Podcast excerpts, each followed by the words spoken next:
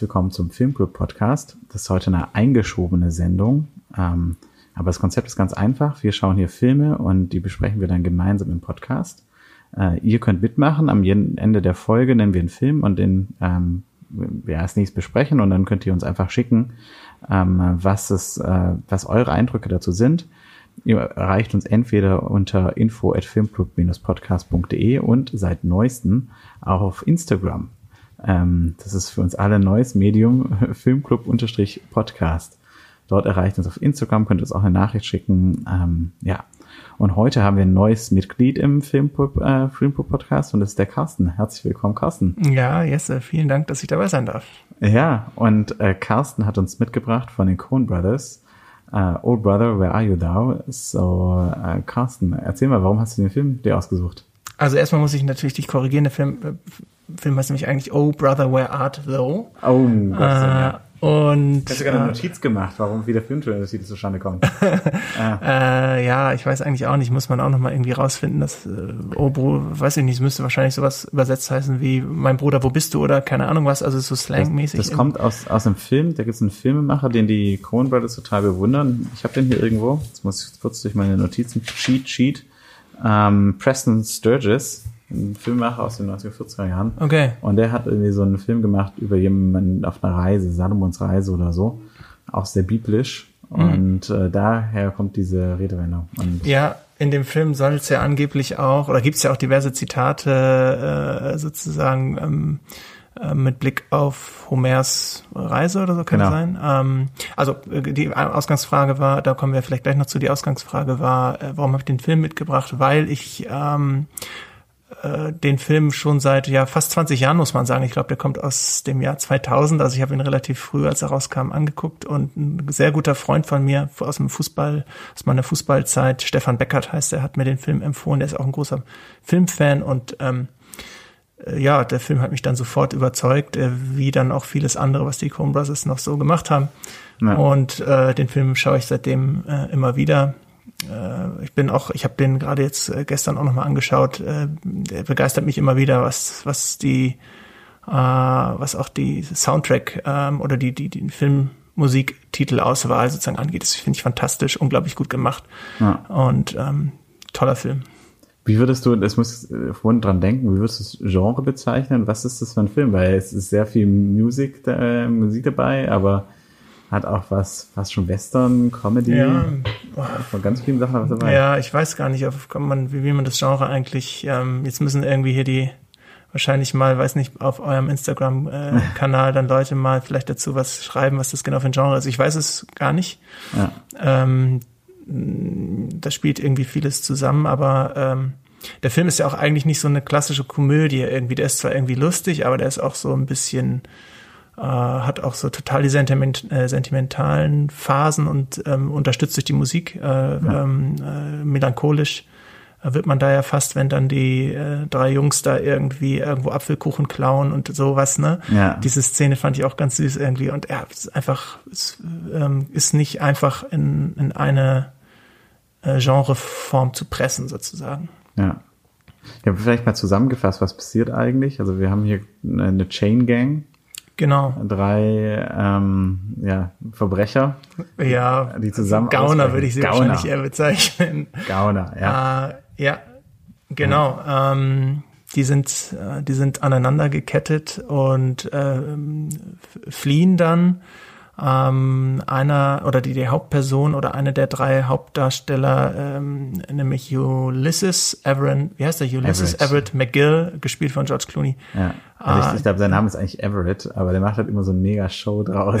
Also es passt zu seinem Charakter halt. Ich finde halt, also George, ich finde überhaupt, der, der Cast ist einfach schon, also der ist auch bombastisch gut. Äh, George ja. Clooney unfassbar gut äh, aus meiner Sicht ähm, äh, spielt diesen Charakter total toll und der überzeugt jedenfalls seine äh, sozusagen beiden Mitgefangenen, die an ihn äh, auch dran gekettet sind, äh, dass sie zusammen fliehen müssen.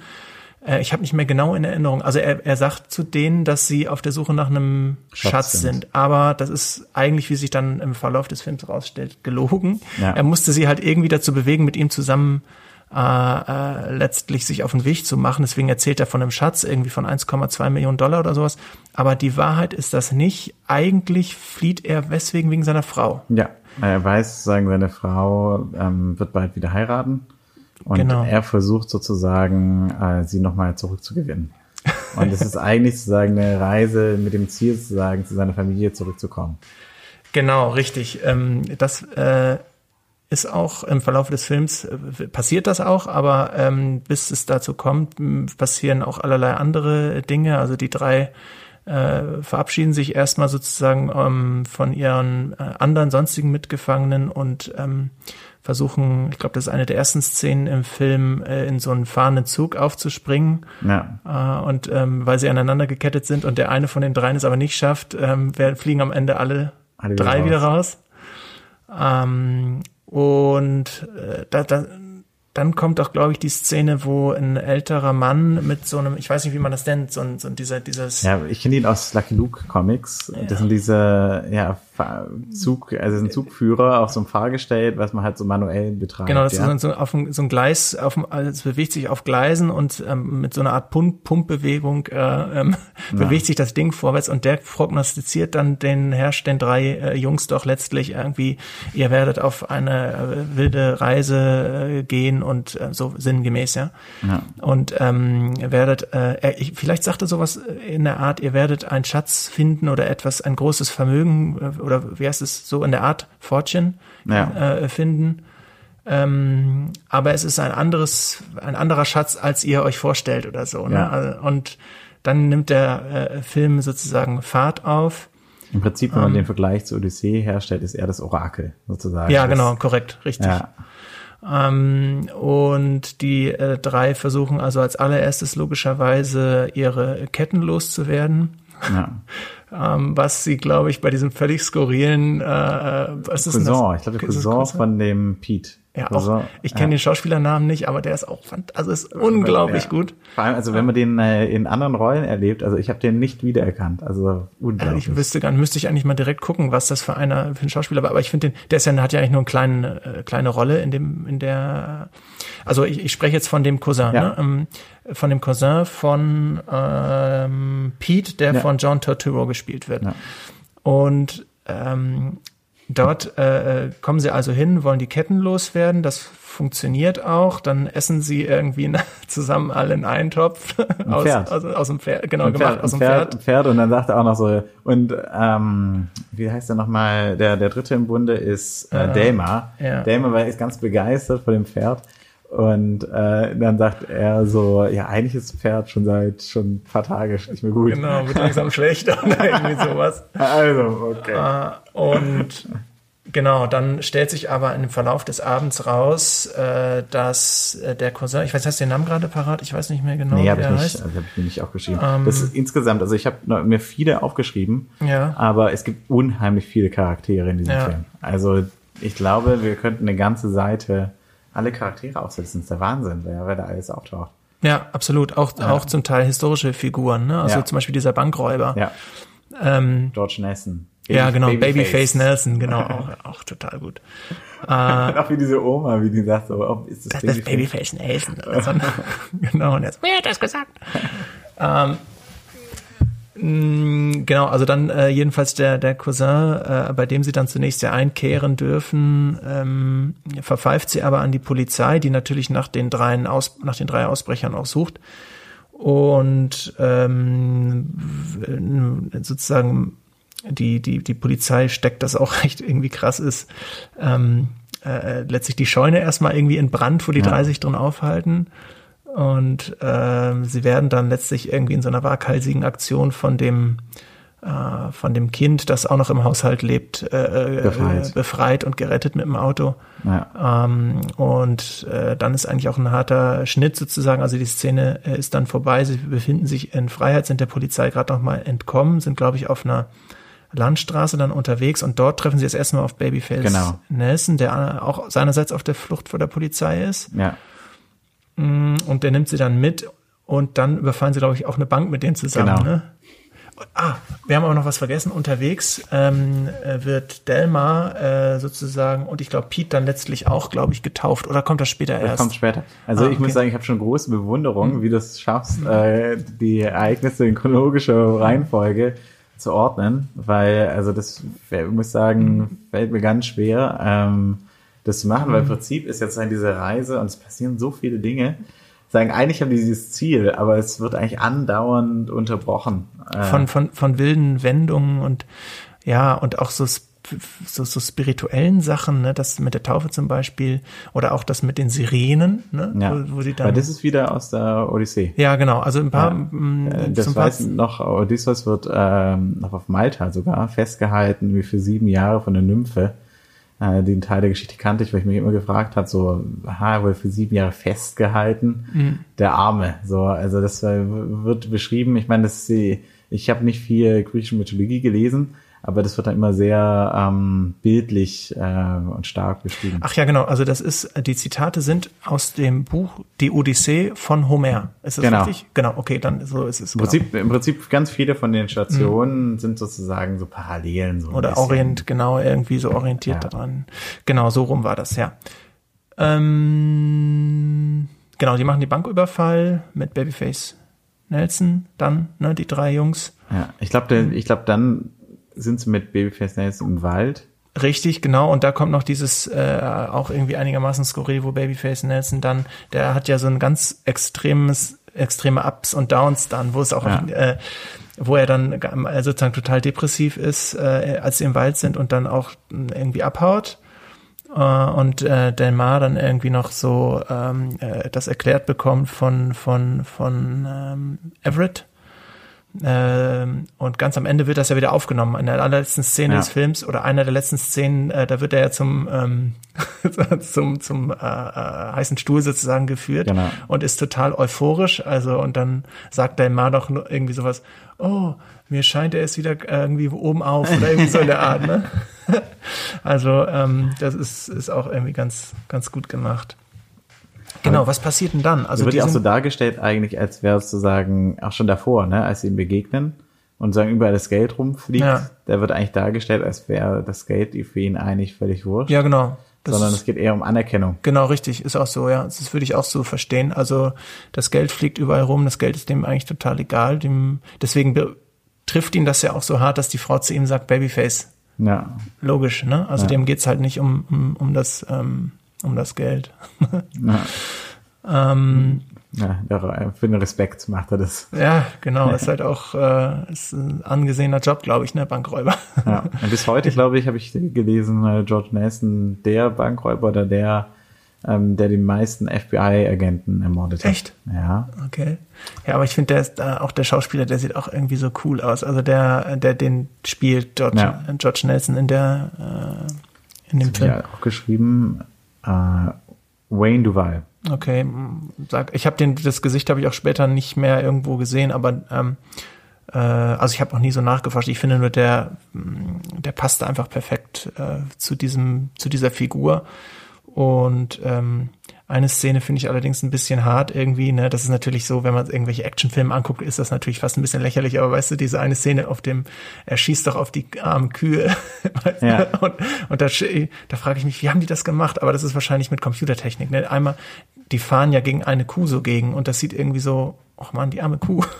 Ja. Wobei ein auch die Kühe auch eine Parallele sind zur Odyssee. Da gibt's auch, ja. Ach, Also das, hat das auch einen äh, Sinn, dass am Ende, ganz am Ende doch eine Kuh auf dem Dach steht, wo das alles Tal unter Wasser ge... Das hat, glaube keinen Sinn. Nee, ach so, also okay. das Unwetter, ähm, ich, ich dachte, das wäre sozusagen, dass, dass die Parallele war, dass es da ein Unwetter gibt. Mhm. Das sagen, ich meine, der Odysseus, der wird sozusagen echt die gan- ganze Zeit hin und her getrieben. Mhm. Ähm, aber also die Kühe, die, die kommen auch vor, aber natürlich wird da niemand äh, erschossen oder so. Ja, gut. Äh, ich muss sagen, ich bin nicht, also wäre eine gute Frage, ne? Weil eigentlich Coen Brothers, also natürlich machen die auch was mit, ähm, die machen das wenig mit CGI oder so. Also von daher werden wir, würde ich jetzt gern sehen, irgendwie spontan, wie die diese Szene dargestellt haben, ja. Mhm. Also die, ja, ist ja die einzige, eigentlich die einzige Szene, wenn ich das richtig weiß, in dem Film, wo in irgendeiner Form praktisch Gewalt vorkommt. Also wo man, wo man merkt, dass irgendwelche Schüsse oder so auch äh, sozusagen was treffen.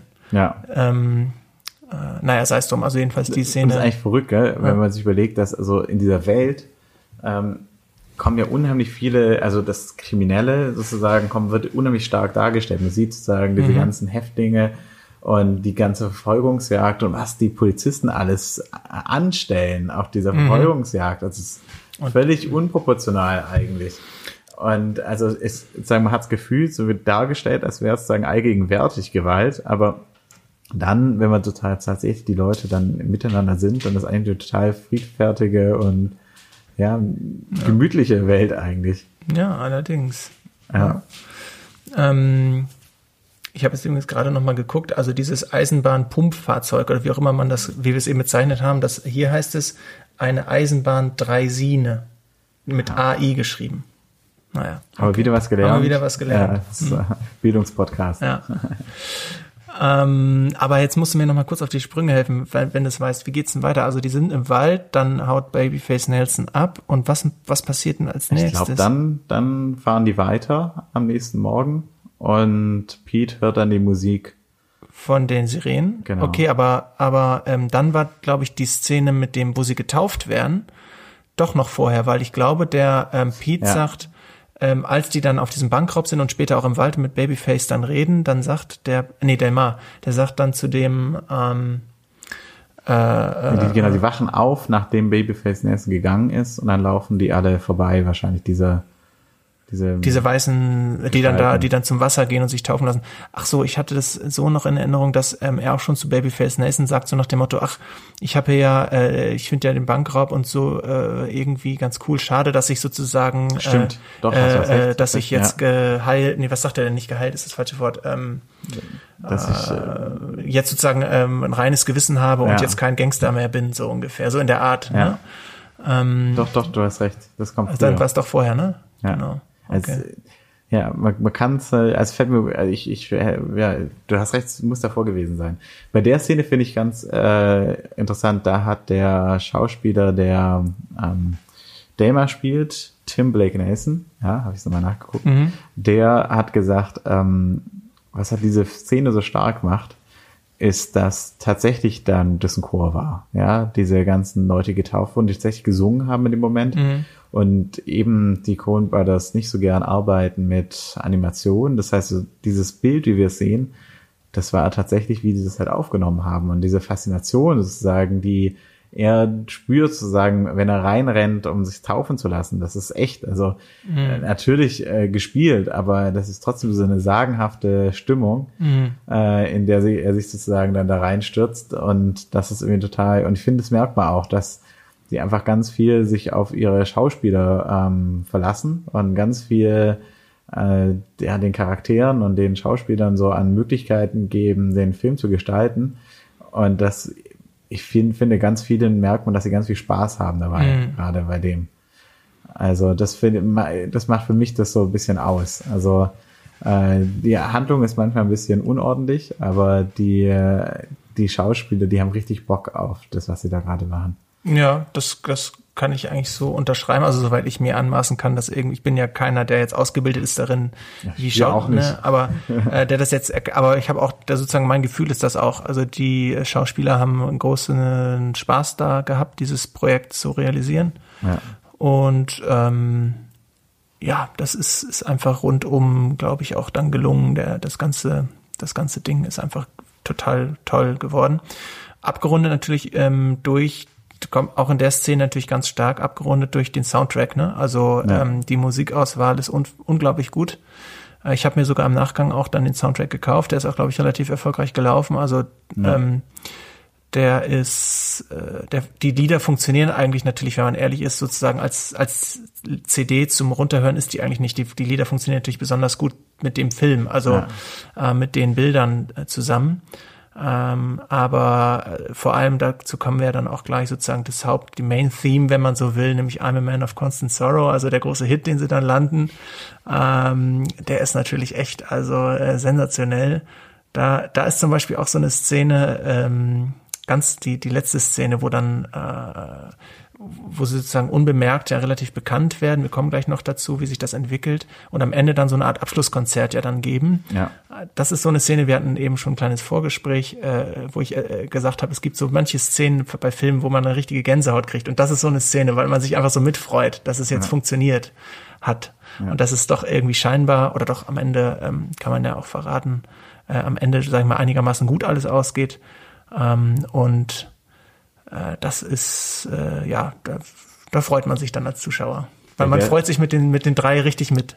Ja, ich, würde sagen auch, also äh, man findet so viele schöne kleine, äh, also in der Szene, was ich so krass fand, also ich, ich glaube, wir können uns eigentlich sparen zu sagen, jetzt alles chronologisch. Ich glaube, wir ja, okay. kommen nach und nach einfach zu den mhm. Szenen, weil ähm, es in der Szene war es so, da ist ja davor die Kuckucksklan-Szene gewesen. Ja, die ist ähm, auch so absurd eigentlich. Die ist eigentlich völlig absurd, aber da kommt etwas heraus, sagen, dass dieser, weiß ich, wie die ihre regionalen Anführer da nennen, dass es dieser politische Gegenkandidat ist. Ja, das oh, ist, ja ja, ich weiß gar nicht, was das für eine Wahl war. Äh, also der, der, der, der eine Gouverneur oder so. Ja, Gouverneur oder weiß ich was. Ne? Also da läuft gerade ein Wahlkampf und derjenige, der den ähm, amtierenden Gouverneur, sagen wir jetzt einfach mal, ich weiß ehrlich gesagt nicht mehr, ob es Gouverneur ist, aber wir sagen es einfach mal, ja. äh, herausfordert. Der ist gleichzeitig auch der Oberboss sozusagen von dem genau. lokalen genau. Ku Klux Klan, stellt sich dann raus. Und, und das ist so krass, weil ähm, im, äh, während der Vorführung greift er sich sozusagen das Mikrofon und sagt, äh, ja, das sind, äh, das sind doch, äh, ich weiß nicht, wie es im Deutschen dann heißt, wie Halbschwarze oder so, ja. Und, äh, und da, da sind sozusagen die Leute so, ja, okay, also keine große Reaktion. Dann möchte er aber, dass das Konzert äh, gestoppt wird ja, und dann drehen alle durch. Ja, ja, genau. Also, also, genau. also, also da, da ist dann Babela, da wird er dann abgeführt und äh, geteert und gefedert. Und umgekehrt erkennt dann äh, sozusagen der bis dato eigentlich unterlegene Amtsinhaber, also alle Prognosen sprachen eigentlich dafür, dass der jetzt bei der kommenden Wahl abgelöst würde. Ich habe gefragt, ehrlich gesagt, äh, wie lief das damals ab? Prognosen in den 30er Jahren? Ja, weiß ich auch nicht so richtig. Aber jedenfalls waren so gefühlt ist das ja so, er ist die ganze Zeit sozusagen in der unterlegenen Rolle. Es alle erwarten äh, mit seinem mit seinem bekloppten Sohn auch noch, ne? Ja, ja. Der immer ihm so, äh, der ist praktisch ein kleiner Sidekick die ganze Zeit. Ähm, also im wahrsten Sinne, weil er immer die ganze Zeit eigentlich verbal auf ihn dann eindrischt. Ähm, und äh, in dieser Szene wendet sich das Blatt, weil er dann nämlich erkennt, das ist jetzt die Gelegenheit, äh, die Leute für sich einzunehmen, wenn er sich einfach an die Seite der drei, ähm, äh, äh, äh wie heißt die nochmal, die Band? Wie, wie nennen die sich nochmal? Die, ähm, äh, Gott, oh Gott. Ähm, Boys. Die so, Soggy, Bot Soggy Bottom Boys, so ja. heißen sie genau. Also wenn er sich an die Seite der drei Soggy Bottom Boys schlägt, ähm, und das macht er dann ja auch, und äh, das ist einfach, äh, ja, ist schon, ist schon einfach schön, schön gemacht. Man rundet auch die ganze Geschichte so toll ab, finde ich eigentlich. Also, ne, die am Anfang kann man das nicht so richtig einordnen. Die kommen, die springen ein bisschen zurück. Äh, die kommen ja dann irgendwann mitten im Nirvana, eigentlich nachdem sie den Gitarrenspieler an der Kreuzung aufgelesen haben, der sagt, er hätte äh, seine Seele an den Teufel verkauft, dafür hätte der ihm gezeigt, wie man vernünftig Gitarre spielt. ähm, da, mit dem ähm, Gepäck sozusagen äh, Faust. kommen sie dann, ja, ne? Ja.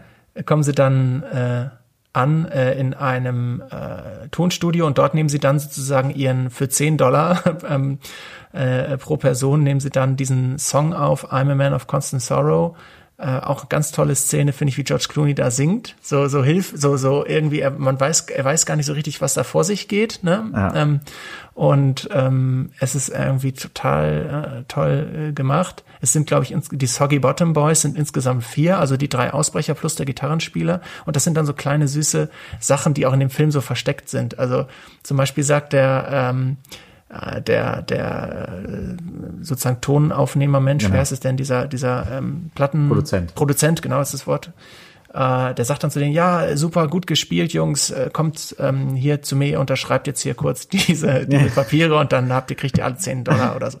Und dann sagt so... Auch wie sich freuen über Die freuen sich Dollar, total, ja. Wow. Und, äh, und dann äh, sagt der ähm, Everett so, ähm, ja, auf, es sind vier Leute, ja, im, ja. Ähm, äh, ja, ja, aber hier ähm, äh, Delmar äh, und Pete, oder ich weiß, wie, wie, wie formuliert er das? Am Ende sagt, kommt jedenfalls zu dem Satz, äh, nur vier von uns können schreiben. Also damit kommt daraus, dass er selbst nicht rechnen kann, sozusagen, ja.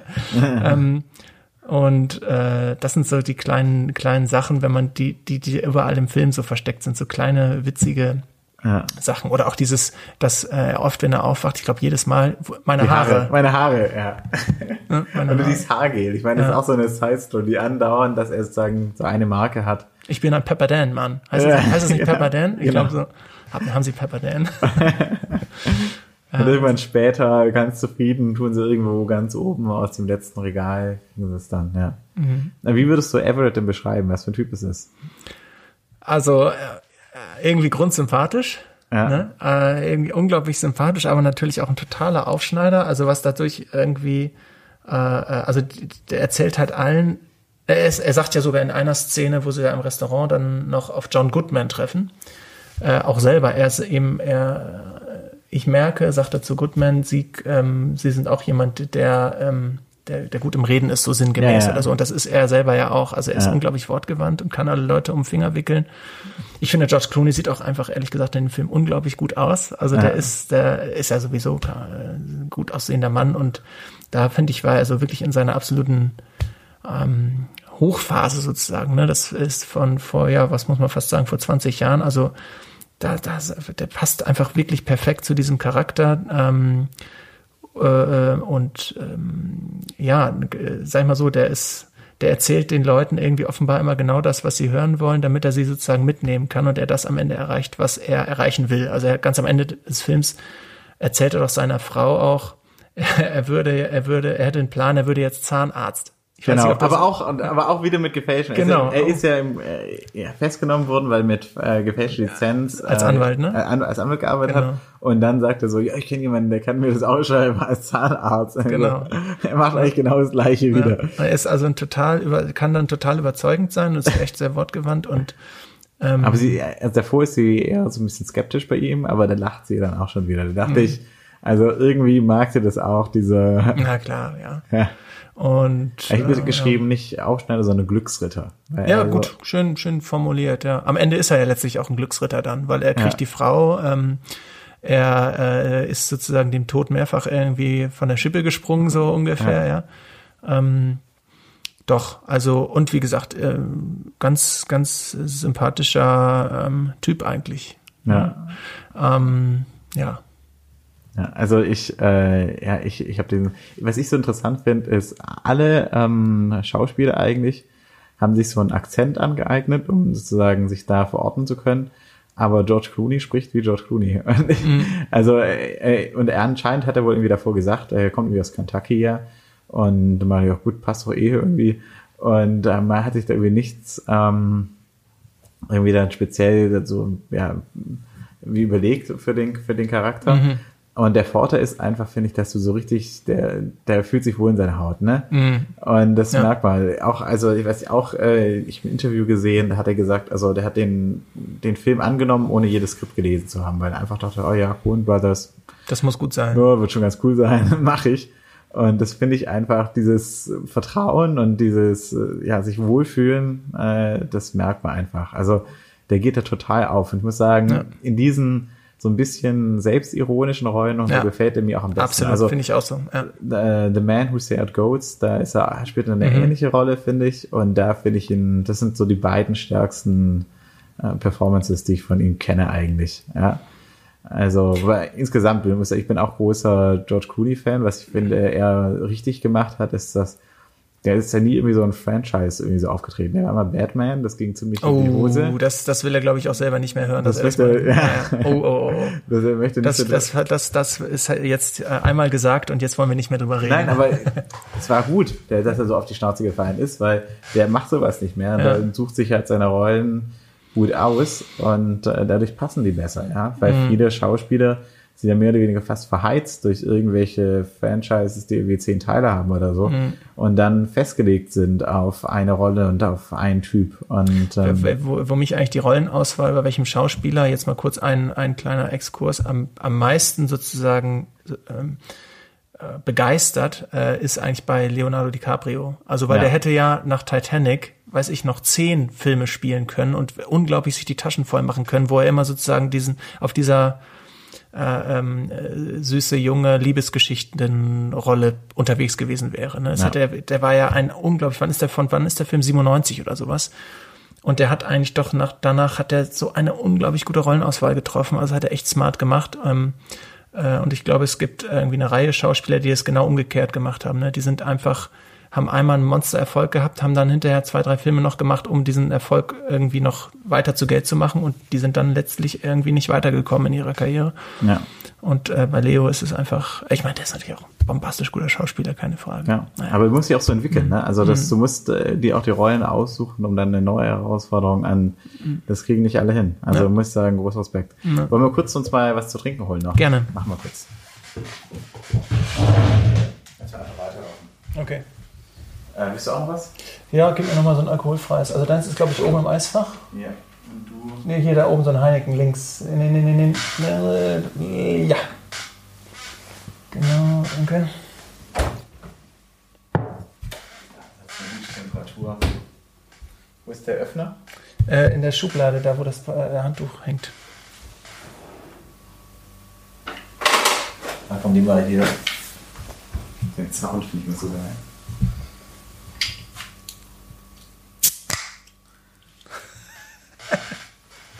Soll ich auch? Sound auf, aufgenommen zu haben. Oh, meinst du ist nicht so schön? Also, machen wir weiter. Vielen Dank, du hast gerne. mir hier ein Benediktiner Hell gegeben. Ja. Wunderbar. Und du trinkst Cheers. Heineken aus meiner So es. derzeitigen Wahlheimat. Mhm.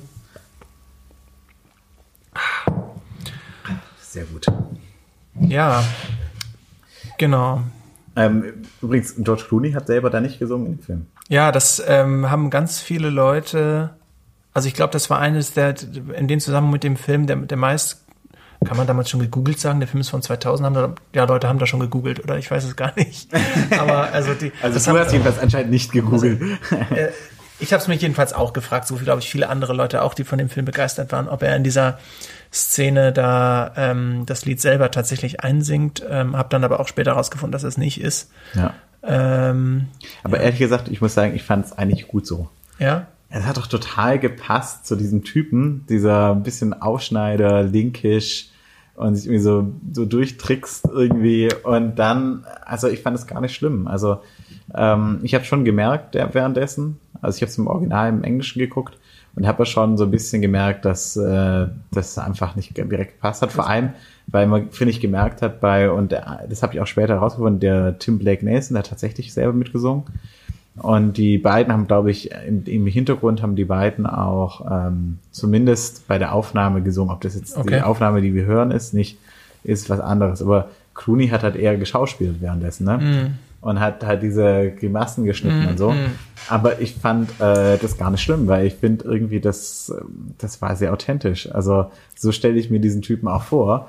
Der hat halt für 10 Dollar, hat er halt irgendwie eine Show äh, abgerissen. ja, stimmt. Und ähm, Ja. ja, wobei das ja nur deine Interpretation an der Stelle ist, weil in dem Film hat er ja sozusagen das stimmt. gesungen, sozusagen. ja, klar. Aber das Wichtige für ihn waren diese 10 Dollar und nicht Ja. das, das, das Lied.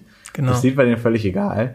Und äh, das sozusagen die erfolgreich, die sind ja selber überrascht, dass es so erfolgreich ist Ja. am Ende. Das ist ja auch das eigentlich das Lustige an dem Film oder das, ähm, also man müsste sich ja eigentlich erstmal fragen, warum können die auf einmal eigentlich so gut zusammen spielen, ohne groß zu üben oder so. Dass die haben da eine ganz große Leichtigkeit. Ja. Ähm, und das, der Film thematisiert das ja gar nicht. Also der, äh, der ähm, Na, ein bisschen. Also da gibt's eine Szene beim Lagerfeuer, wo die auch so ein bisschen rumulken und rumspielen und so.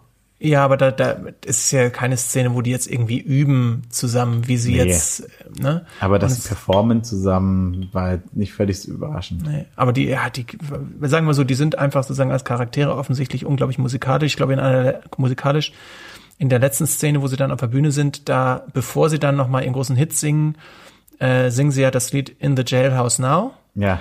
Äh, die anderen beiden und George äh, beziehungsweise Everett hat kurz Gelegenheit mit seiner Frau zu sprechen und sie davon zu überzeugen, dass er die bessere Wahl ist. ähm, und da sagt der eine von beiden, äh? Delmar, der sagt dann, ja, also der sagt zu der Band dann, Ja.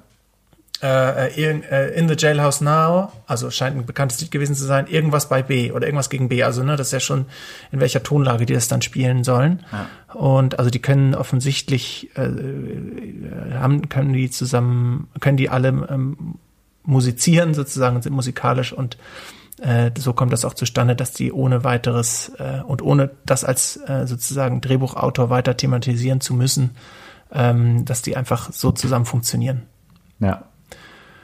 Genau, und also diese Szene jedenfalls in dem äh, in dem äh, weißt Tonstudio. Du noch, wie er seine Frau überzeugt? Ach so, da bist du, ja. Ähm, was sagt er denn zu der? Ähm, ähm, ähm, ähm, nein, ich glaube, ehrlich gesagt, sie sagt ja, so richtig überzeugt ist sie nicht, jedenfalls nicht an der Stelle. Also wo die, wo die anderen beiden in the Jailhouse Now singen, was natürlich auch irgendwie eine coole Songauswahl ist ja, für die drei Knackis. Ähm, in mich äh, an Bruce Brothers, da gibt's auch diese Szene, äh, Jailhouse Rock, wo die schon Ja, stimmt. Äh, und da versucht er sie zu über, ich weiß nicht, was er, was er sagt, aber sie sagt immer, nein, nein, geh weg, weil sie ja da noch äh, neben ihrem ähm, Ehemann, nee, neben hm. ihrem ähm, ähm, Verlobten, Verlobten äh, sitzt, der auch auch toll gecastet ist, finde ich, weil der so richtig, den Film kann man ehrlich gesagt so richtig scheiße finden. Also den, der hat auch schon, der sieht halt schon so aus. Ich weiß gar nicht, darf man das sagen hier, aber na gut, egal. Also den kann man, der, der, der, ähm, ah, das war scheiße, ne? Ja. Äh, ach komm, geht. Der, Ausnahmsweise. Der, der, der sieht halt schon so, so richtig, der, das, so wie der aussieht, das verkörpert sozusagen diese, diese, diese Starrheit, oder ich, mir fehlt gerade das Wort. Also der, der, der ist so, der ist genau das komplette Gegenteil von dem, was George Clooney verkörpert. Ja. Clooney ist total der, genau, Glücksritter, komme ich heute nicht, komme ich morgen, aber dabei total charmant. Ja. Und er ist irgendwie, er hat einen guten Job, ähm, er ist irgendwie, äh, der wird Karriere machen, aber er ist überhaupt nicht charmant. Ja. Ähm, und das wird ja noch auf die Spitze getrieben, wo, wo die beiden so miteinander boxen, ja. wo er dann so diese Boxhaltung einnimmt. Ich finde auch so herrlich, weil diese Boxhaltung, das sieht so aus wie, es gibt so alte Schwarz-Weiß-Bilder von Boxkämpfen. Mhm. Und genau so sieht es so aus, so wie so ein Slapstick-Boxkampf eigentlich. Und in der, in der, in der letzten Szene äh, sitzt sie eben noch neben ihm und Georgie, äh, also George Clooney in der Rolle als Everett hat noch diesen Bart äh, an. Ja, den er so runterzieht so ein bisschen. Ja, und, und eine, das wirklich auch da ist, da ist eine Szene auch da, da, da, oh, da geht einem finde ich das Herz auf. Ja, das, ähm, äh, da spielen sie dann äh, äh, letztlich I'm a Man of Constant Sorrow und dann ähm, da erkennt da, wei da weiß sie zwar schon, dass, ähm, dass er das ist, aber dann dreht sie sich so um und dann im Takt des Liedes zieht er dann so einmal ja. den, den so runter und blinkt ihr dann so zu im Auge. Und das ist einfach, ein, ja, das ist einfach ein lässiger Hund, ja. Und ich glaube, spätestens da dann ist auch sozusagen das so in Szene gesetzt, sie, sie dreht sich dann um und merkt, und, was und, für und, Erfolg das ist. Ja, und, und, und ist total überwältigt davon eigentlich und macht auch so die Hand vor den Mund und kann es gar nicht glauben, so, dass sozusagen er sozusagen Bestandteil der Soggy Bottom Boys ist, die ja sozusagen so super bekannt geworden sind, in der, äh, ohne dass sie selber wissen. Aber sie weiß es ja und deswegen, ja. ähm, da hat er sie dann. Ne? Ja. Und das ist, ist, ist einfach schön in Szene gesetzt, genau. Aber ich muss sagen, also sie, sie finde ich, kommt nicht besonders stark rüber in dem Film. Nee, also, äh, das ist auch ehrlich gesagt, also der einzige Punkt, den ich an dem Film nicht so schön finde, der hat tatsächlich auch mit ihr zu tun, das ist nämlich das Ende.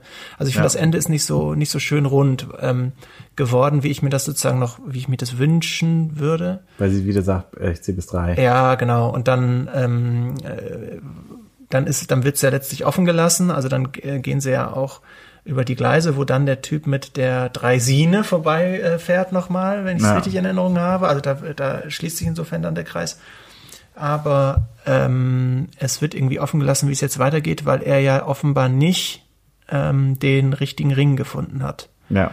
Und sie will ja eigentlich von ihm eben den Originalring haben und der ist ja unauffindbar. Es ist nicht möglich, diesen Ring noch zu finden und sie ist sozusagen, trotzdem er eigentlich so viel schon äh, veranstaltet hat an, an, an tollen Dingen auch, ähm, um sie äh, sozusagen zu gewinnen, äh, ist sie immer noch nicht bereit, sich an der Stelle zu bewegen. Und das finde ja. ich ein bisschen schade. Also ein bisschen Prinzessin auf der Erbse. Aber ja. ähm, also ich habe das, äh, ich verstehe, was du sagst, aber ich habe das eher so gesehen. Ich meine, der ganze Film sind eigentlich lauter Nebenhandlungen. Also es gibt eigentlich ähm, ganz viele von diesen Geschichten, von diesen Stationen, könnte man für sich äh, genommen auslassen. Also was, was wäre jetzt, wenn dieser Zyklop-Charakter, der gespielt wird von äh, John Goldman, ja, wenn die, also das ist irgendwie sehr unterhaltsam, finde ich. Mhm. Äh, auch wie er da diese Kröternbaum wirft oh, und ja. so. Also, also, und auch, man, hat, man weiß ja irgendwie schon, da kommt nichts Gutes. Also, wie ja. schon da. Die, das ist schon so toll in Szene gesetzt, wo die im Restaurant sitzen und er sich so umdreht. Ne? Das ist von der Kamera ja. einfach total toll. Also er dreht sich so um, er hat doch auch seinen, äh, er hat ja dann seinen, äh, genau, äh, ja. genau also, so. Augenklappe. Ein, so ist es, genau. Seine Augenklappe, richtig, genau. Und ähm, er, er, er dreht sich so um und das ist so, das ist einfach so das personifizierte Böse in dem Moment. Es ist klar, jetzt hier kommt nichts Gutes, ne? Ja. Das aber, ist so, ja. Also die, diese ganze Geschichte, die, die hätten wir auch locker rauslassen ja, können. Stimmt. Aber eigentlich ist es völlig egal, weil die Geschichte ist ja, wird nicht definiert durch sozusagen einen klaren Höhepunkt oder vielleicht, wenn man so möchte, die, die beiden Szenen, in denen gesungen wird. Mhm. Das sind so ein bisschen emotionale Höhepunkte. Aber ansonsten ist es eigentlich so eine Aneinanderreihung von kleinen Anekdoten. Genau, korrekt, ja, sehe ich auch so. Und das sind das unheimlich viele kleine Anekdoten und das macht den Film, finde ich, Deswegen kann man ihn auch so mehrfach ansehen eigentlich, weil du immer wieder noch irgendwas findest und das, ich glaube, das hat auch zu dem Erfolg des Films aus heutiger Sicht beigetragen ist. Ich meine, diese ganz kleinen Handlungsstränge, die kann man auch auf YouTube sich angucken oder die kann man sich nur einzeln angucken. Die sind auch witzig in sich, ne? Das sind eigentlich mhm. wie einzelne Sketche, ja. Äh, du, du brauchst jetzt nicht die ganze Handlung des Films verstehen, um zu wissen, um was da geht jetzt gerade, ja. Ähm, und von daher muss ich sagen, es passt eigentlich, dass es sagen, der große Kreis nicht geschlossen wird, was eigentlich keinen großen Kreis gibt. Es ist eigentlich sozusagen, der Weg ist das Ziel, dieses ganze äh, Erlebnis und sich dem Leben stellen, das hat, finde ich, der Film hat eine unheimliche Lebensfreude dadurch. Äh, und einfach, ja, nehmen, was kommt und dann halt mal was ausprobieren. Das ist es eigentlich. Okay, dann an der Stelle, äh, äh, ich habe nämlich eben ein paar Sätze vorher gesagt, es schließt sich der Kreis dann, weil am Ende sozusagen, da, da müssen uns vielleicht, du sagst gerade, es, es gibt keinen großen Kreis, der sich in irgendeiner Form schließt. Ich finde aber doch, nämlich als der äh, dieser Eisenbahn 37 Fahrer da dann kommt und ja. dann kann man sich vielleicht darauf verständigen, dass sich, dass da sozusagen die mehreren einzelnen Handlungsstränge sozusagen zusammengebunden werden. Ne? Zu einem, das schöne Päckchen wird dann rund gemacht. Ich finde, das, das ist sozusagen äh, dadurch, dass er am Anfang und am Ende vorkommt und äh, zwischendurch letztlich nicht alles einem einzigen äh, Handlungsstrang folgt, sondern viele kleine einzelne Geschichten sind, die dramaturgisch mehr oder weniger unabhängig voneinander sind. Wie du gesagt hast, die Szene mit äh, John Goodman, die könnte eigentlich auch weg sein. Dann fehlen halt irgendwie zehn Minuten von dem Film. Ähm, aber diese, dieses, dieses Vorkommen ähm, von dem, von diesem äh, Dreisinenfahrer ist für mich irgendwie das Zusammenbinden des Films symbolisiert das irgendwie, diese einzelnen äh, Stränge. Ich dachte mir eher, also äh, da fängt schon die nächste Odyssee an. Also wer steigt als nächstes auf diesen Zug und bekommt einen Rat? Wird er wieder mit dem reden? Okay, äh, stimmt, so hatte ich es noch gar nicht gesehen. Jede Begegnung, die zwischen zwei Menschen in diesem, dieser Welt passiert, die kann wieder was Neues auslösen und eine neue Chance und ein neues Abenteuer bedeuten. Mhm. Also von daher, ähm, das ist eigentlich ist, ja, und das finde ich, ich hatte eigentlich jetzt von den, ja, den Südstaaten in den 30er Jahren hatte ich jetzt kein besonderes Bild und mhm. sicherlich kein besonders gutes. Äh, und ich muss sagen, diese, hier wird das sehr, sehr lebendig dargestellt. Und äh, ja, also ich muss sagen, eigentlich sehr schön, obwohl ich meine, das ist Ende Wirtschaftskrise, deswegen wahrscheinlich auch die äh, ganzen Häftlinge, ne? Mhm. Äh, ja, und stimmt. jetzt nach und nach wird dann der äh, große New Deal kommen und nach und nach wird es in den USA wieder besser gehen. Und sozusagen in dieser Phase, Ende 30er Jahre, ja. Merken übrigens, dass es du gerade sagst, es wird ja auch im Film thematisiert, nämlich wegen des Fluten dieses Gebietes. Das genau. wird auch gemacht für, für irgendwie Stromerzeugung oder einen genau. Damm oder irgendwas. Absolut. Und dann am Ende, ganz am Ende des Films, allerletzte Szene, wo die, äh, wo sie nämlich auch sagt, ich habe es drei gezählt, also wo die mit ihren Kindern über die Gleise letztlich gehen, da gehen sie vor einem Plakat entlang, wo Werbung gemacht wird für irgendwie diese ähm, neue also da, diese, da ist eine Werbung an der, die ist mir beim, beim Schauen aufgefallen. Ich weiß nicht mehr genau, wofür es war, aber jedenfalls stand die Werbung im Zusammenhang mit dieser, mit diesem äh, Damm und der, ja. ähm, der äh, Elektrizität.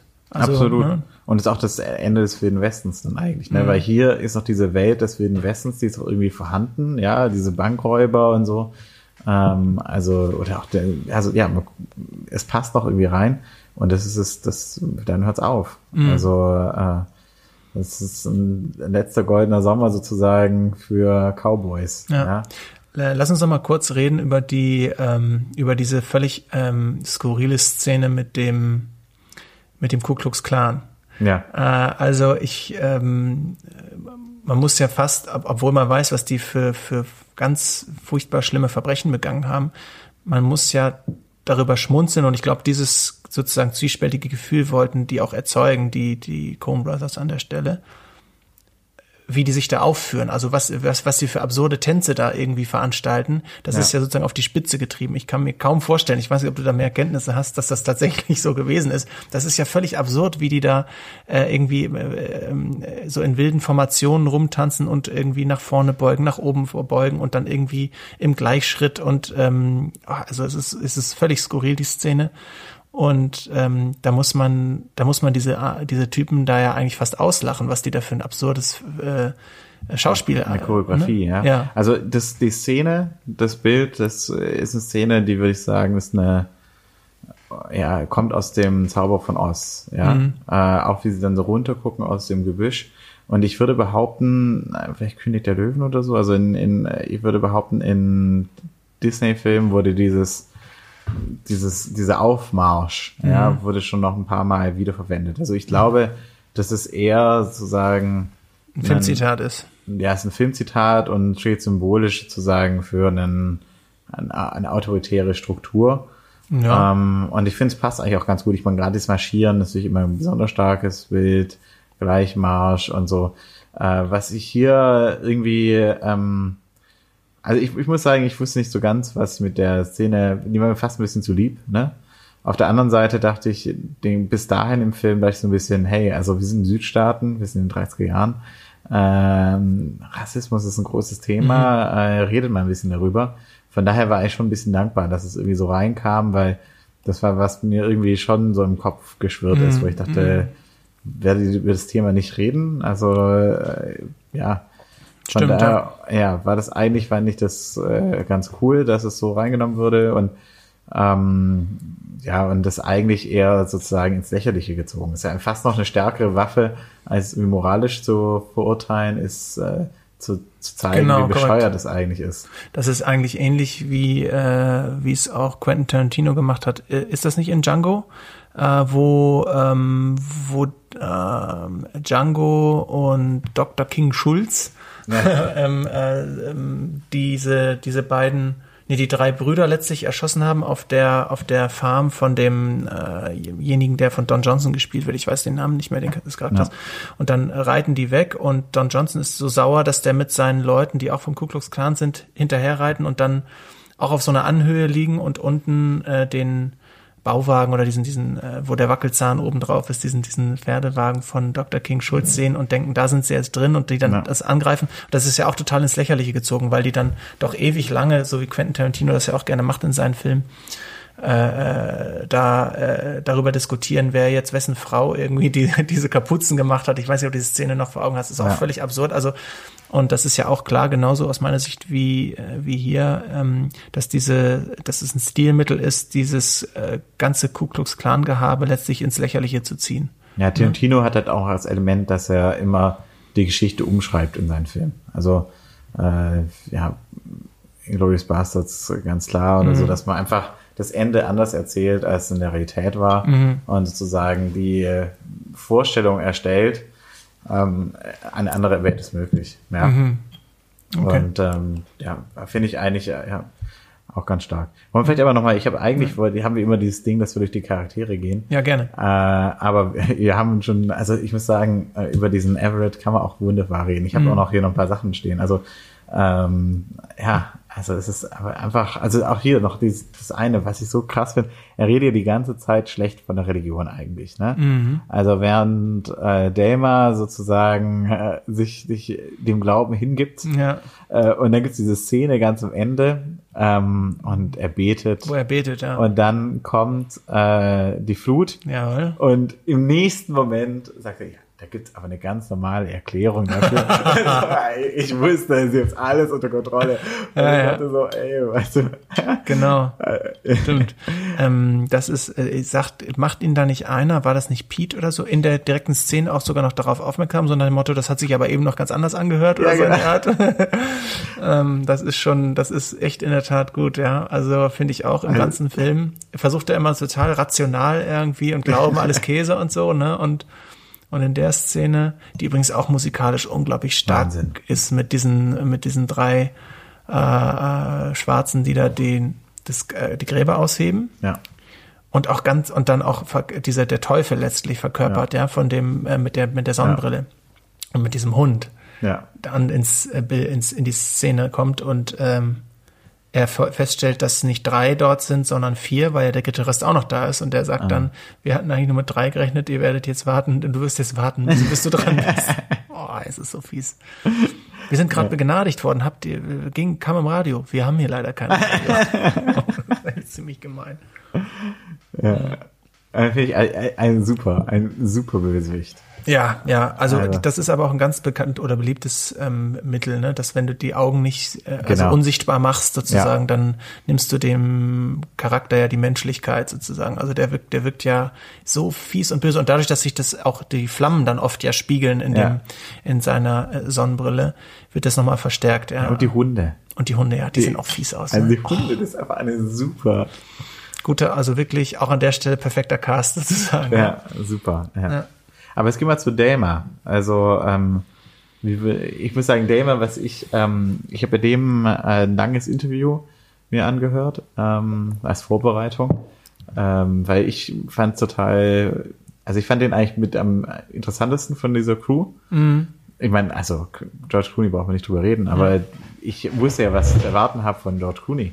Ja, stimmt. Ähm, aber was ich an dem so interessant fand, war, ähm, dass ich den nicht so kannte davor. Nee. Und es war auch so sein, sein Durchbruchsfilm eigentlich. Also die haben, die haben, der hat davor eigentlich nur ganz kleine Rollen gespielt und die haben den einfach gecastet und haben ihm die Chance gegeben. Das war dieser ehemalige Nachbar von denen oder so, von den Kuren Butters. Okay.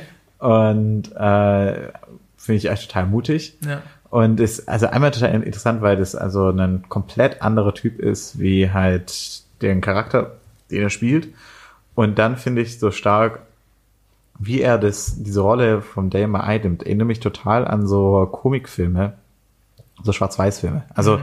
das hat so, ein, also jetzt nicht Charlie Chaplin oder so, aber diese über, überzogene Mimik und das überzogene Spiel, was man eigentlich kennt eben aus, aus, ja, aus den 20er, 30er Jahren tatsächlich von Filmen, das wird da so adaptiert. Ja. Und das finde ich eigentlich macht den Charakter für mich so stark, weil man das Gefühl hat, also, ähm, ja, ich meine, natürlich, dieses Überzogene manchmal, das halt, empfinden wir heute auch so, weil die mit der Hand die Kamera gedreht haben, mhm. ist alles ein bisschen schneller und so. Mhm. Äh, dadurch wirkt es irgendwie in sich nochmal komischer. Äh, und der hat es einfach, einfach adaptiert für seine Rolle, für einen Film, äh, der halt äh, ja, 60, 70 Jahre später entstanden ist. Und äh, finde ich, hat sowas urkomisches in ganz vielen Momenten, ohne dass er halt irgendeinen verrückten Text hat oder irgendwas Spezielles, der ja, allein wie er an dieser Kröte hängt. Ach. Oh ja. ja, aber das ist ja auch so schön, dass sozusagen diesen Charakter von George Clooney, der ja äh, sozusagen total schnell und man würde wohl auch sagen müssen gerissen irgendwie ist, ja. äh, denn dass dem dieser Charakter des Delmar praktisch entgegengesetzt ist, der ja gerade nicht schnell ist und im Gegenteil ist so würde man vielleicht sagen ein bisschen beschränkt ist in ja. seinen Möglichkeiten. Und der ähm, der Schauspieler äh, Tim Blake Nelson, der der macht das, der spielt das ganz toll und der hat auch so ein paar irgendwie, so ein paar Szenen, wo, oder bei denen man sich denkt, ey, irgendwie abgefahren, wie, wie kommt man auch drauf, sowas in so ein Drehbuch reinzuschreiben? Zum Beispiel, als die abends in dieser äh, Runde dann sitzen im Wald, äh, nachdem sie die Bank überfallen haben, ist es, glaube ich, die Szene, ja, wo sie, wo sie Ratte essen und der immer wieder genau. fragt, Stück Ratte? irgendwie, also das, das finde ich irgendwie, also für, für diese kleinen Sachen finde liebe ich diesen Film einfach. Also ja. die sind völlig, völlig skurril und ähm, und ja, ich finde den äh, Charakter auch äh, wirklich irgendwie fast süß eigentlich. Also so ein ganz, das ist ja ein ganz feiner, süßer Charakter irgendwie. Dieses wie er, genau, wie er an der, an der, an der Kröte dann hängt und der ja. festen Überzeugung ist, äh, dass es ihr Freund ist, der zu einer Ratte geworden ist Ähm, und äh, ja, wirklich in Tränen aufgelöst ist, als er dann feststellen muss, dass die Ratte äh, von äh, John Goodman, ich weiß den Namen des Charakters leider nicht mehr. Ähm, Äh, Big Dan. ja, Big Dan, genau, von Big Dan, also Ja. äh, zerquetscht worden ist. Das ist schon, ja, Und er glaubt tatsächlich, also man Ja. merkt einfach, das ja, zerbricht richtig Pete, was. Ja. das war Pete. Ja. Oh, das ist, das ist ja für einen dann selber als Zuschauer fast herzzerreißend, wenn man das sieht, wie dieser äh, Ja. und wie er sich dann umgekehrt auch, wie er sich dann umgekehrt, ich weiß nicht, wie es genau gemacht ist, ist das später, als sie ihn in, im Kino dann wiedersehen und er dann sagt, Ja. wir dachten, du wärst eine Ratte. Ja, so. nee, eine, eine Kröte. Und er sagt es auch mehrmals. Ja. Ich dachte so, um Gottes Willen, gerade eben Mhm. haben sie sich doch Mühe gegeben, ja, dass sie nicht von den äh, Wächtern da gesehen werden. Und dann ist es so. Nee, das ist, ist auch ein toller Charakter. Und ähm, wäre natürlich auch, ähm, vielleicht wenn wir den, den das, ähm, äh, die drei dann noch voll machen, wenn wir noch äh, kurz äh, sprechen über Pete. Ja. Ähm, da ist natürlich mein John Turturro ist auch eigentlich über jeden Zweifel erhaben. Ne? Ist eigentlich ein unglaublich guter Schauspieler, ein toller Schauspieler. Und der, ähm, der macht das auch, finde ich, auf eine tolle Art. Ich weiß nicht, ob du jetzt eine spezifische Szene dir da noch äh, aufgeschrieben hast zu dem Charakter, die dir besonders irgendwie. Also ich, ich meine generell, ich meine das Pete, dass er sich einreden lässt, jetzt ab, abzuhauen, obwohl du noch zwei Wochen. Ja, äh, oh, das ist so. Diese, oh, die Szene, das finde ich aber auch wirklich, oh, da, da, also mit, ich finde halt diese Her Ehrlichkeit äh, in der Szene, ähm, wo, wo äh, Pete, also die drei treffen wieder zusammen und Pete ihm allen den anderen beiden beichtet, er hat sie verraten müssen, er hat von dem Schatz erzählt und ihn das so mitnimmt, dass er anfängt zum Weinen. ja. Und äh, das ist ja, also dass der so ehrlich ist und ihn, ihn das so belastet hat, dass ähm, das finde ich selber auch total berührend irgendwie. Ja. Und ähm, als dann der ähm, Everett sagt, du mach, mach dir das Leben nicht so schwer, da, es gibt überhaupt keinen Schatz. Ähm, wo er, genau, da offenbart er dann, er hätte noch zwei Wochen und jetzt hat er wohl noch 50 Jahre wieder noch so, noch zu erwarten, ja. Oh, ey, ja. und Aber, Dama ist dann so, ich weiß nicht, dann sagst du, oh Gott, und dann bin ich 87 oder so. Mhm. Und Dama ist so, ach, ich bin nur 85. Genau, ich bin zwei Jahre jünger dann noch als. Aber die, das, die Szene hat mich tatsächlich irgendwie ähm, immer äh, wieder auch so mitgenommen, weil, weil ich das so zer- herzzerreißend irgendwie finde, wie er, wie er sich das zu Herzen nimmt, dass er sozusagen unter massiven Druck, also das ist ja nicht so, dass er dem einfach kurz verraten hat, sondern der war halt irgendwie offensichtlich unter Druck gesetzt worden im Gefängnis oder so, ja, und dann hat er sie halt, er hatte ähm, den Zielort sozusagen verraten äh, wo dann der Schatz angeblich liegen soll, ähm, was ja auch dazu führt, dass die dann am Ende, so verstehe ich es jedenfalls, dann auch gef- vorgefunden werden, mit wo die Gräber ausgehoben sind, ja. Also Ja. Ähm, dass ihn das an der Stelle so mitnimmt, das, das fand ich und finde ich auch immer wieder, wie gesagt, ähm, ganz schön gemacht in dem Film und, und auch zeigt eigentlich, was das für ein schöner und toller Charakter ist. Ja, absolut, absolut. Ich, ich hatte mir noch aufgeschrieben, was ich nicht ganz verstanden habe. Also, die kommen ja immer wieder äh, Häftlingen, begegnen immer wieder Häftlingen, auch Ja. ganz am Anfang. Was machen die eigentlich? Was arbeiten die? Weil die, weil Ich glaub- die fahren ja sogar einmal so durch. Ja. Die, es sieht so aus, wo die Straßenarbeiten machen, aber die Straße funktioniert ja, da fahren ja Leute lang. Ja, habe ich gute Frage. Also, ähm, Also ich ein glaube, aber, Bild ganz am Anfang, aber ich frage was machen die eigentlich? Ja, die, ich glaube, die kloppen letztlich. Die kloppen äh, große Steine klein, damit aus diesen Steinen letztlich Ki Kiesel für Kieselsteine für Straßen würden. Ähm, Ah. das, was aber in der Tat richtig ist, die fahren ja dazu eigentlich auf Straßen, die schon fertig sind. Ja. Äh, Also, ja, weiß ich, habe mir noch nie drüber Gedanken gemacht, aber ähm, eins ist jedenfalls klar, es ist irgendwie eine mega anstrengende und, und zerstörerische Arbeit, die da geleistet werden Ja, eigentlich auch muss. sinnlos. Und ich habe auch Völlig genau, das ist, glaube ich, auch der Punkt. also der das- Punkt. Sinnlose Arbeit. Völlig sinnlose Arbeit, ja.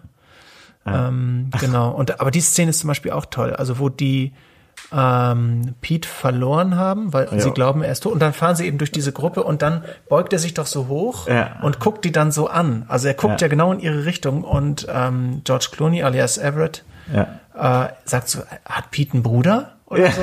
Ne? Nee, nee, hat, sag nicht, hat Pete noch einen Cousin? Oder noch ein Cousin oder sowas in der, noch ein, genau, so kann sein. Aber jedenfalls, diese, wie, wie das bildlich gemacht ist, so, er steht dann so im Staub und starrt die so irgendwie an. Das finde ich auch so irgendwie total krass gemacht. Ja. Ähm, genau. Ja, Wahnsinn, Wahnsinnstyp. Ja. Ja. Ich meine, ein bisschen tragisch, ne? Ich meine, also sein Cousin und er, das sind sozusagen beide ja die, die Verräter, wenn man so will. Ne? Ja. Also das ist schon irgendwie so ein bisschen, er ist eine tragische Figur. Ja, deswegen leidet er doch auch so drunter, dass er sie auch verraten Ja. hat. Ne? Dann sagt er doch, ich bin eben am Ende doch nur ein, wie heißt der, Genau. Hopfollop oder irgendwie so, Ja. ich weiß nicht den Nachnamen. Ähm, und also der glaubt vielleicht ehrlich, vielleicht sagt das auch nur so, dass das damit zu tun hat, dass er aus dieser Familie stammt, dass er also sozusagen zwangsläufig ein Verräter sein müsste. Ja. Ja, tragisch. Ja. Mhm. Ja, dann, ich meine, Penny haben wir schon ein bisschen was gehabt, ne, dass wir Mhm. gesagt haben, also eigentlich der, ich fand auch, also ich muss sagen, ich fand das sehr witzig mit diesem bis drei zählen und dass es sagen den anderen da nimmt und so, aber ist schon, also, also sie hat jetzt nicht viele positive Eigenschaften gehabt. Also es war jetzt nicht so ein Charakter, wo man sich jetzt gefreut hat und eigentlich schade. Ich hätte, Nö, Man hat sich halt eher dann für Everett gefreut, weil er sie und die Kinder so unbedingt halt ha wieder haben will und es am Ende klappt. Aber sie hat am Ende ja eigentlich, sie hat ja keine tragende Rolle in dem Film, ne? Die, die, ähm, oder also, also sie kommt jedenfalls nicht häufig vor. Sie ist sozusagen das große Ziel von von George Clooney. Ähm, Ja. Und der ganze Film läuft irgendwie darauf äh, hinaus, immer äh, irgendwie die, die durchbrochen von von allen möglichen wirren Wendungen und anderen kleinen äh, Geschichtchen. Aber am Ende ähm, kriegt er dann sozusagen das, was er will. Und sie kommt ja eigentlich nicht so häufig, nicht so oft vor. naja, aber ich meine, also sie, als es sozusagen darum geht, ja, warum willst du jetzt den anderen Typen da in, in dem Woolworth, ja, Mhm. da sieht man auch wieder Wirtschaftswunder beginnt sozusagen, da ist sozusagen dieses, diese Riesenkette noch dieser kleine Laden. Mhm. Ähm, oder einer von mehreren kleinen Läden, auch schon da schon, da schon.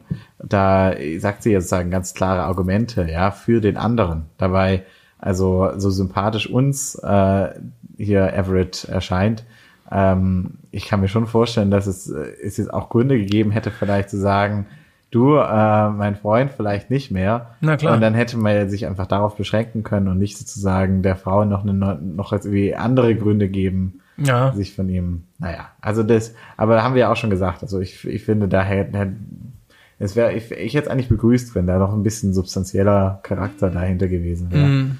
der noch so ein bisschen diese Handlung, auch mit den Kindern, mit den, den Töchtern, Mhm. der Moment, ich meine, diese, diese, ähm, diese Wahlkampfveranstaltung, ähm, auf die sie dann zufällig stoßen, wenn der Ja. kommt so ein kleines Örtchen Ja. und ähm, da singen seine Töchter. Ja.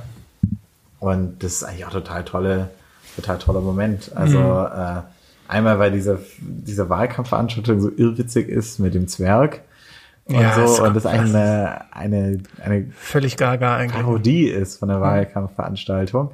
Weil sie aber gleichzeitig so richtig merkt, wie die Leute also, oh, hm, ja, so, so richtig begeistert sind.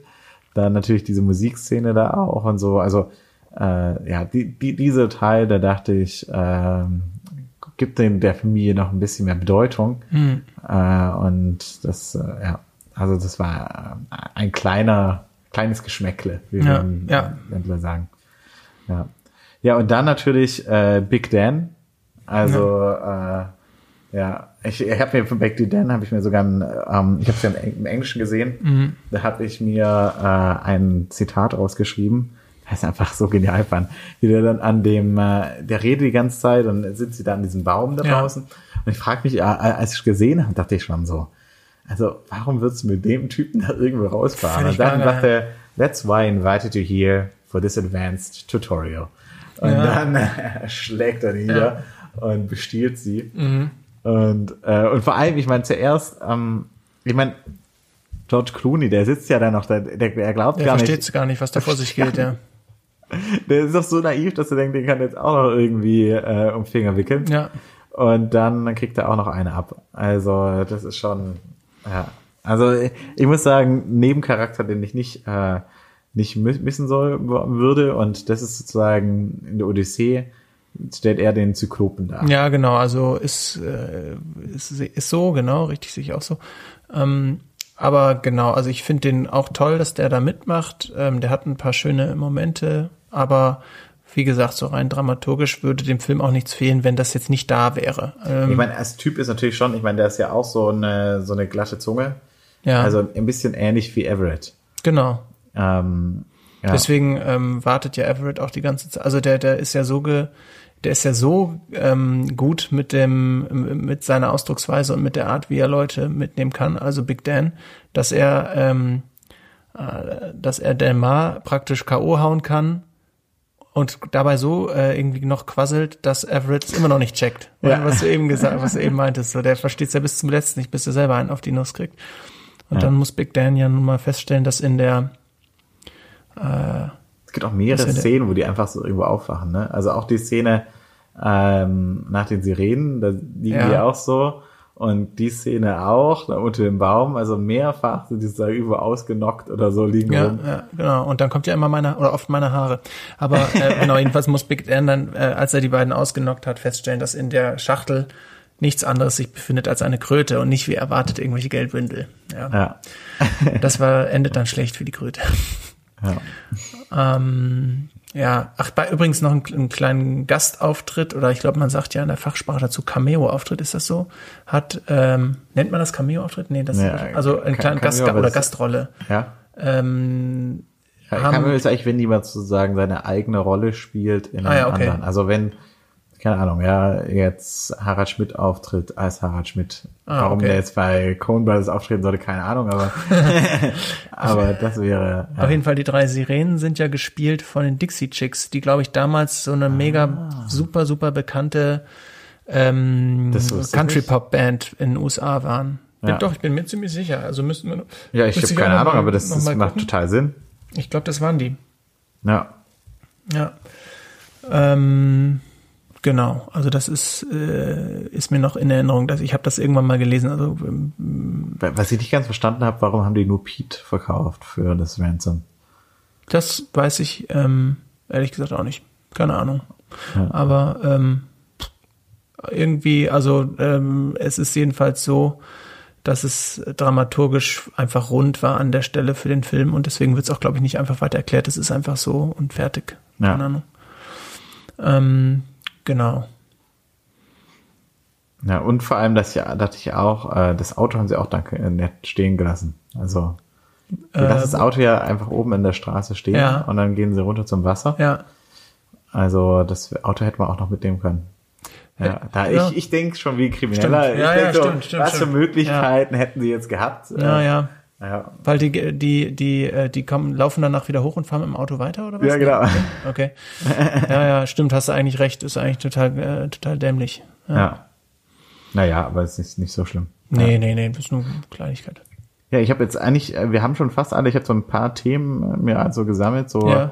im Kontext. Und ich meine, ein großes Thema, was natürlich äh, immer kommt, ist äh, God and the Devil. Also das, äh, ja, es wird der Teufel kommt hier in Person, mhm. die, die Taufe kommt und natürlich äh, der Gitarrist, mhm. der seine Seele verkauft. Ja.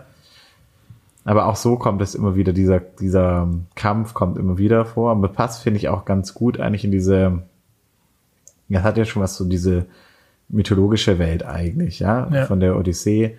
Äh, und eigentlich macht das, finde ich, das auch ganz stark, weil ich muss sagen, also ja, also ich fand es jetzt normalerweise hätte mich dieses, diese Welt in den 1930er Jahren da nicht so fasziniert, mhm. aber da es sozusagen dem einen gewissen Mythos gibt, ja, genau. ähm, dass dann hinter jedem, jeder Ecke irgendwas Besonderes lauert. Mhm. Äh, das finde ich hat was fast schon was Kindliches, so ja. Verspieltes und so. Und das fand ich eigentlich ganz schön, ja. Das, äh, ja, das anderes Ding, was ich dachte, ich meine, bei der Odyssee, wenn wir reden von der Odyssee, dann reden wir ja von einer von einer ganz großen, weiten Reise durchs ganze Mittelmeer ist der geirrt. Und hier ist ja eigentlich ein ganz kleiner Bereich. Und da dachte ich eigentlich, es geht eben bei der Odyssee gar nicht darum, wie weit man jetzt, was für einen Weg man zurücklegt, sondern dass man sozusagen so eine Entwicklung durchmacht. Ja. Und diese Stationen, an denen man sozusagen sich herausgefordert sieht und so, das ist eigentlich, was es ausmacht. Richtig. Äh, ich meine, ich glaube sogar, dass sie ja mehrfach, ich meine, das zweite Mal, als die sozusagen in dieser Strafkolonie vorbeifahren, mhm. ist ja eigentlich, glaube ich, ganz, sieht ganz ähnlich aus ja. wie die erste. Also die sind wahrscheinlich sogar im Kreis gefahren und wenn der immer noch in der Nähe ist von seiner Frau, dann spielt sich alles wahrscheinlich ab auf einem Bereich von, keine Ahnung, ja, 10, 15 Quadratkilometern oder so. Also, Könnte sein, ne? Ja, ist nicht irrsinnig groß, ja, das ganze Stimmt. Gebiet. Ja. ja. Aber also ich, was das äh, sozusagen diese kindliche Freude an dem also jedenfalls auch für den, für den, ich empfinde so eine kindliche Freude dann als Zuschauer, ja. weil, weil man ähm, hinter jeder Szene so ähm, praktisch so fast wie ein bisschen bei so einem Geschenk auspacken. Also man kann, man kann eigentlich, wenn man genauer hinguckt, nicht bei jeder, aber bei vielen Szenen äh, so äh, diese Doppelbödigkeit einfach erkennen, ne? dass da eben, dass der Umstand, dass ähm, Big Dan, also John Goodman, eine Augenklappe trägt, natürlich eine Referenz ist für den einäugigen Zyklopen. Das, Nochmal? das, also dass man so, dass man so Sachen entdecken kann. Also dass, der, Ja. dass ich habe das eben äh, gesagt, dass es eine Doppelbödigkeit ist. Also dass der Big Dan ähm, nicht einfach so eine Augenklappe hat, sondern dass das eben die Referenz ist für den Zyklopen, den Einäugigen. Ja. Ne, das, Ja, also absolut. und so, sowas gibt's ja vielfach in dem Film. Das finde ich einfach irgendwie schön gemacht. Ja. Was ich auch also ganz typisch finde, äh, wenn was, ich habe das ehrlich gesagt erst dann so gemerkt, als ich jetzt das so zusammengeschrieben habe, weil ich meine, viele von diesen Coen Brothers Filmen kennt man ja, Big Lebowski oder so. Ja. Aber ganz oft äh, sind die Charaktere ja fast schon so klischeehaft eigentlich äh, skizziert. Aber die geben dann halt und sind eigentlich völlig fixiert auf diese Charaktere, ähm, aber geben denen halt dann noch irgendwie so eine gewisse ja, Freiraum, den so zu gestalten, dass es trotzdem dann äh, ja, einfach ja, sehr, sehr unterhaltsam ist. Ja. Was ein anderes Ding, was mir aufgefallen ist, als ich dann durch die, die Filme gegangen bin, was ich total spannend finde, ist, dass die halt tatsächlich die Coen Brothers äh, für je, fast, also von viele von den Filmen in einer unterschiedlichen Zeit sich abspielen. Also ähm, 1920er war, weiß nicht mehr, Mills Crossing, genau. Mills Crossing, 1930er war dann Oh Brothers, Oh Brother. Und was ich total spannend finde, ist, dass sie sich halt auch total auch damit auseinandergesetzt haben, Ja. mit Musik aus der Zeit. Absolut. Und das ist ja gar nicht so einfach. Ja, find mal Aufnahmen von damals, äh, Musik, die du ganz klar zuordnen kannst, dem Süden, eine, einer gewissen Region. Äh, und ja, da sozusagen so, so eine Welt wieder aufstehen äh, zu lassen, ist schon echt eine, schon echt eine Leistung. Also die, äh, die, die Film- oder die, die, die Musiktitelauswahl, äh, gerade hier bei dem Film, aber auch bei, äh, bei Big Lebowski habe ich das auch irgendwie in Erinnerung, dass es da coole, coole äh, Ja. Musikauswahl gibt. Also die ist schon ganz stark und mm, ich finde, ein Film steht und fällt fast auch ein Stück weit mit dem. Also wenn es ein Film ist, der, der mit Musik spielt und wenn, wenn da einfach keine anständige Titelauswahl getroffen wird, dann ist, hat das so krasse Auswirkungen. Also wer auch natürlich ganz stark in, in, in der Musikauswahl ist, ist ja auch äh, ähm, Quentin Tarantino. Also das ist ja auch irgendwie bekannt. Äh, die, die, äh, die Filme von dem sind die ganze Atmosphäre, die lebt ja auch von der Auswahl der Filmtitel und das ist hier bei den Coen Brothers auch so und das ist auch bei Oh Brother Where Art Thou so, ähm, habe ich ja schon gesagt. Also ich finde die Filmmusik ist fantastisch, äh, Ja. ganz toller Soundtrack. Ich habe es eigentlich nie so richtig rausgefunden, war der Film eigentlich kommerziell besonders erfolgreich? Ich glaube nämlich eigentlich nicht, ne? Also der war so so Ja. semi erfolgreich. Semi-erfolgreich, ja. Ähm, Also kein, kein großer Hit. nee. Ja. Aber dieses, äh, ich wollte ich auch immer noch mal rausfinden, ob dieses Lied äh, I'm a Man of Constant Sorrow eigentlich ein, Film, ein, ein Lied ist, was es schon gab, also was sozusagen be- oder ist das irgendwas gewesen, was jetzt auch für den Film gemacht worden ist? Nee, ne? Das sind alles, glaube ich, Titel, die da gespielt die Also werden. ein, das eine Lied, ähm, bin ich mir nicht ganz sicher. Die haben irgendwie nicht so einen Typen gehabt, der da die beraten hat, aber Mhm. Ansonsten sind alles Originale. Das merkt man vielleicht auch bei, es gibt diese Szene, wo der Kandidat dann, äh, und nicht der Kandidat, sondern der. Gouverneur, nee, nicht der, der, der, sondern der amtierende Gouverneur, Papi O'Daniel oder wie auch immer der ja, heißt. erst auf die Bühne geht und dann sagt so, Mensch, könnt ihr irgendwie Sunshine spielen. Ja, You Are My Sunshine. You Are My Sunshine. Ja, dann, dann singen die das, genau. Ja, ja, und sozusagen, das ist so wie Dann sagt der, doch, der dann sagt Klassiker. doch, dann sagt doch Everett, das ist eins meiner Lieblingslieder und dann sagt der Gouverneur so, du wirst es noch weit bringen. mein Junge. Irgendwie so. Ja. Ah, das ist einfach Papi O'Daniel, genau. Und der andere, der Herausforderer heißt ja Homer Stokes. ja.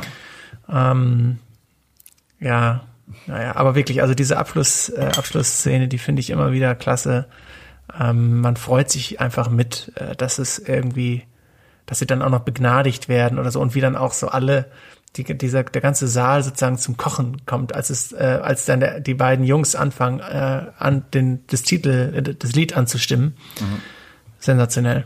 Also einfach gut gemacht. Ich denke mir immer so, als Schauspieler, so für solche Szenen wird man doch, also stelle ich mir das vor, wird man doch Schauspieler oder nicht? Also äh, das ist einfach, finde ich, genial. Also, Ja. naja.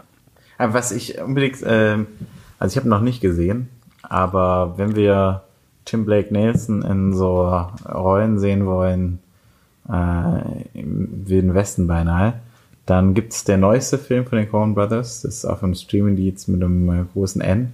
Ähm, Ah, The, ja. Battle, The Battle of Buster Scruggs. Habe ich noch nicht gesehen. Habe ich auch noch nicht gesehen. Äh, vielleicht auch mal für eine andere Folge im Filmclub, aber äh, ich bin auf jeden Fall total angefixt, mir das demnächst mal anzusehen, weil ich kann mir vorstellen, dass es äh, ja ihn in einer ähnlichen Rolle zu sehen, da habe ich richtig Lust drauf. Ja, gute, gute Idee. Stimmt, den hatte ich so ein bisschen auch aus dem Fokus verloren. Ich wollte den eigentlich angucken, weil der Ja. bei besagtem Portal ähm, ja auch sozusagen prominent beworben worden ist, der Film. äh, und dann habe ich den mir schon auf meine Liste gelegt und habe den so ein bisschen aus den Augen verloren. Guter Punkt, äh, will ich nochmal machen. Ja.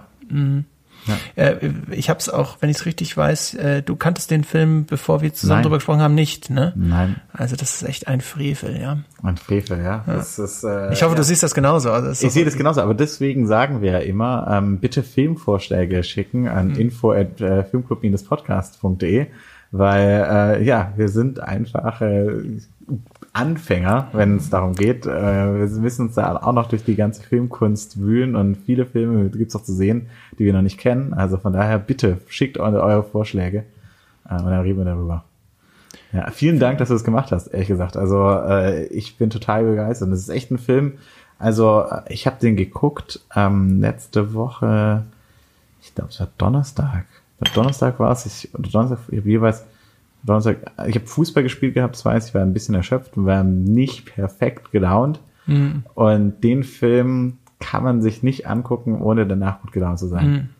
Also äh, das war der perfekte Film und das, äh, ja, für die, die es noch nicht den Film gesehen haben, wenn ihr mal nicht so gut drauf seid, äh, perfekter Film. Ja, sehe ich genauso. Anschauen äh, und ja, sich zwei Stunden lang auf eine Odyssee begeben.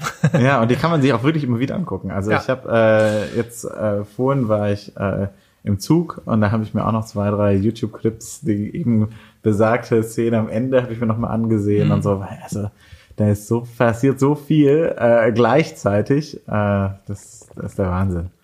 Ja. Wir werden bestimmt gleich, wenn wir die Mikros dann irgendwann aufhaben, fallen, fallen mir bestimmt noch ein paar Szenen ein, wo ich denke, Mist, da hätten wir noch drüber sprechen müssen oder Ja, so. dann machen wir einen zweiten Teil. Ja, genau. Also äh, ich hoffe, die Zuhörer teilen äh, meine oder unsere Begeisterung für diesen Film. Äh, und wenn nicht, dann den Film noch ein paar Mal angucken. Irgendwann kommt die Begeisterung dann. Gut, dann ja, vielen Dank und äh, bis zum nächsten Mal. Bis zum nächsten Mal, sehr gerne.